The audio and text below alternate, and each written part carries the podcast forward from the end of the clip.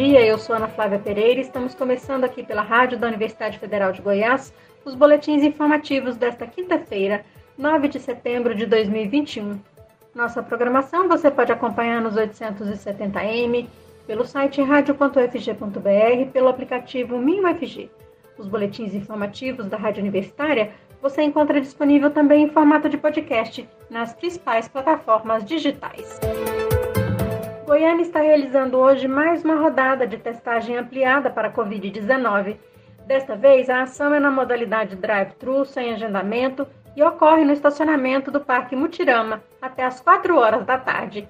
Podem procurar o local para exame pessoas a partir de 5 anos, sem sintomas e que tenham tido contato recente com caso positivo para a Covid-19. O resultado fica pronto em cerca de 20 minutos e pode ser consultado posteriormente pela internet. E de hoje até sábado, os moradores de Goiânia com idade a partir de 18 anos que ainda não receberam a primeira dose da vacina contra a Covid-19 poderão se imunizar sem a necessidade de agendamento. 19 postos estão disponíveis, além do drive-thru do shopping Passeio das Águas. De acordo com o secretário de Saúde da capital, Durval Pedroso, Todos os dias serão disponibilizadas senhas a partir das 8 horas da manhã e será respeitada a capacidade de vacinação de cada unidade de saúde.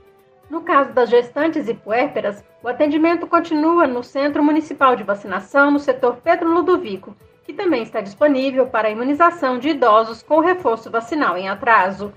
A segunda dose das vacinas AstraZeneca, Pfizer e Coronavac, agendadas até 9 de setembro, é aplicada em vários pontos da capital, a lista com os endereços e horários de funcionamento estão disponíveis no site da Prefeitura. A combinação entre as vacinas contra a gripe e a Covid-19 começa a ser testada pela farmacêutica Novavax. O ensaio será conduzido na Austrália e envolverá 640 adultos saudáveis com idade entre 50 e 70 anos. Eles devem ter sido previamente infectados com coronavírus ou terem tomado a vacina contra a Covid-19 pelo menos oito semanas antes dos testes. Os participantes receberão uma combinação das vacinas contra a Covid-19 e contra a gripe feitas pela própria Novavax.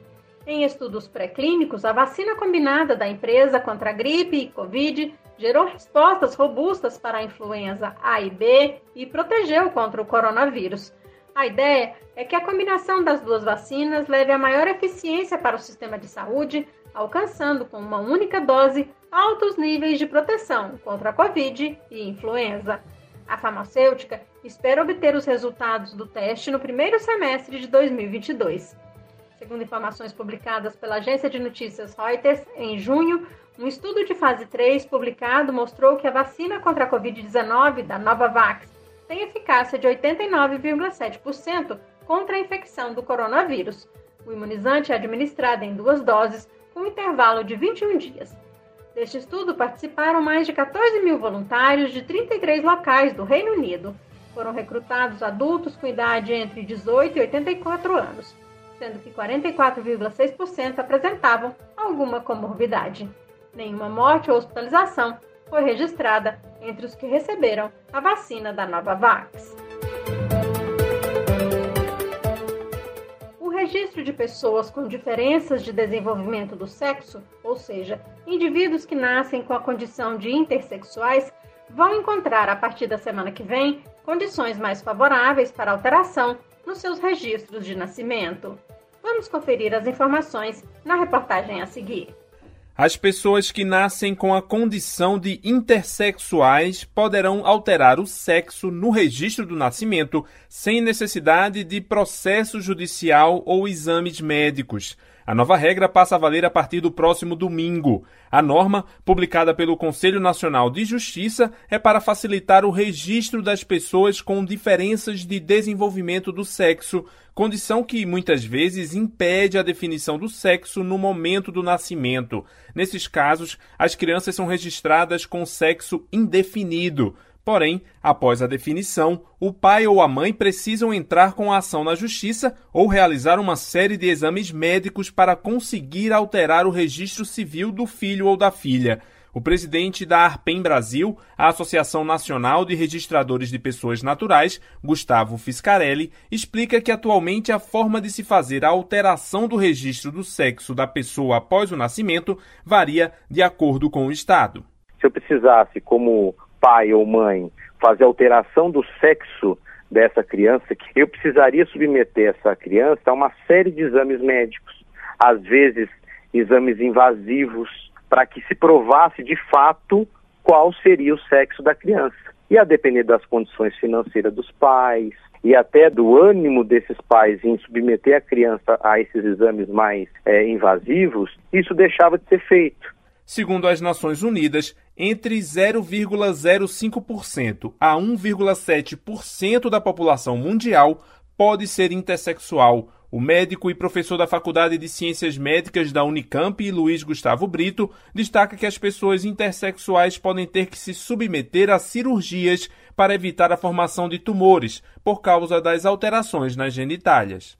Você chega e recebe uma criança que ela tem lá uma genitália ambígua, você não sabe se dizer se é feminino ou masculino. Então, o que, que você faz? Ou marca aqui indefinido ou deixa em branco. O intersexo é um distúrbio de alteração genético-biológica que repercute clinicamente na questão da genitália ambígua. Tem pessoas que podem nascer com a anatomia genital distorcida, tem pessoas que podem nascer com os órgãos genitais internos, como por exemplo ovários ou testículos, de forma alterada.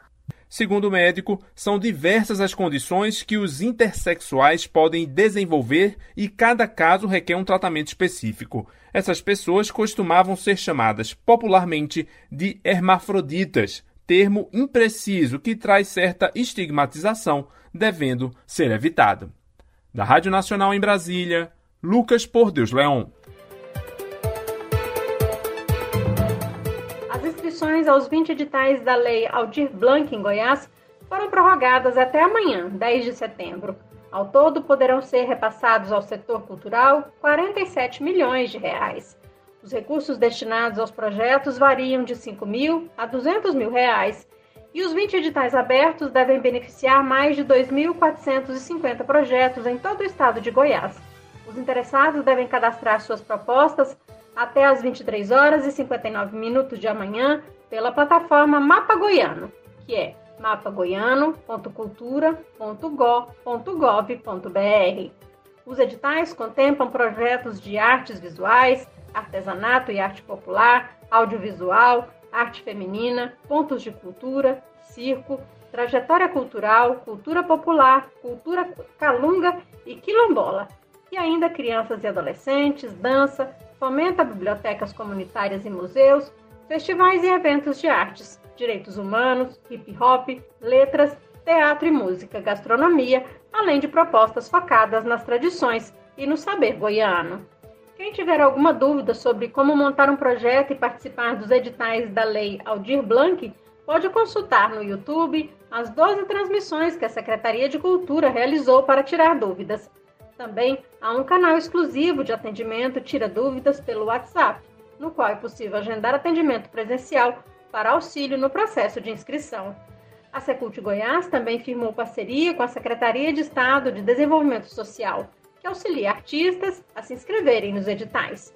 Os números de WhatsApp para informações são os seguintes: 62 98 237 0116 e 62 98 237 0120.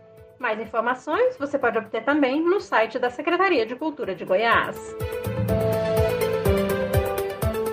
Depois de aproximadamente um ano e meio de portas fechadas, os museus públicos de Goiânia agora já têm programação presencial definida para até o final deste ano.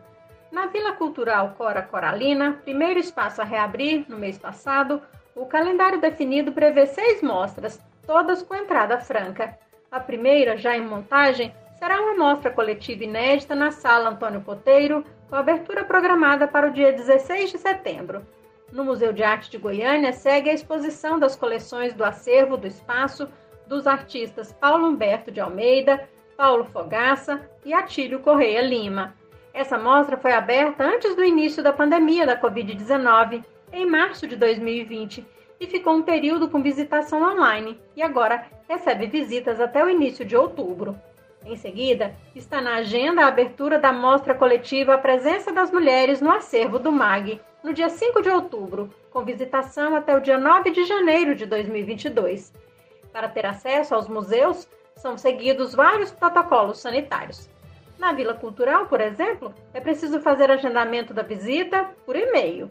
São permitidas apenas seis pessoas por horário, sendo que a visitação fica aberta das 9 da manhã às 4 da tarde, de segunda a sexta-feira. Lembrando que, mesmo sendo preciso fazer o agendamento, se alguém for à Vila Cultural sem essa reserva, poderá ter acesso ao local, caso não tenha público no horário, nas salas de exposição. No MAG, é seguido o mesmo sistema de protocolos e a visitação é limitada a 10 pessoas, de terça a sexta-feira, das 8 da manhã ao meio-dia e da 1 da tarde às 6 da tarde, podendo ser marcada pelo telefone 3524 1196.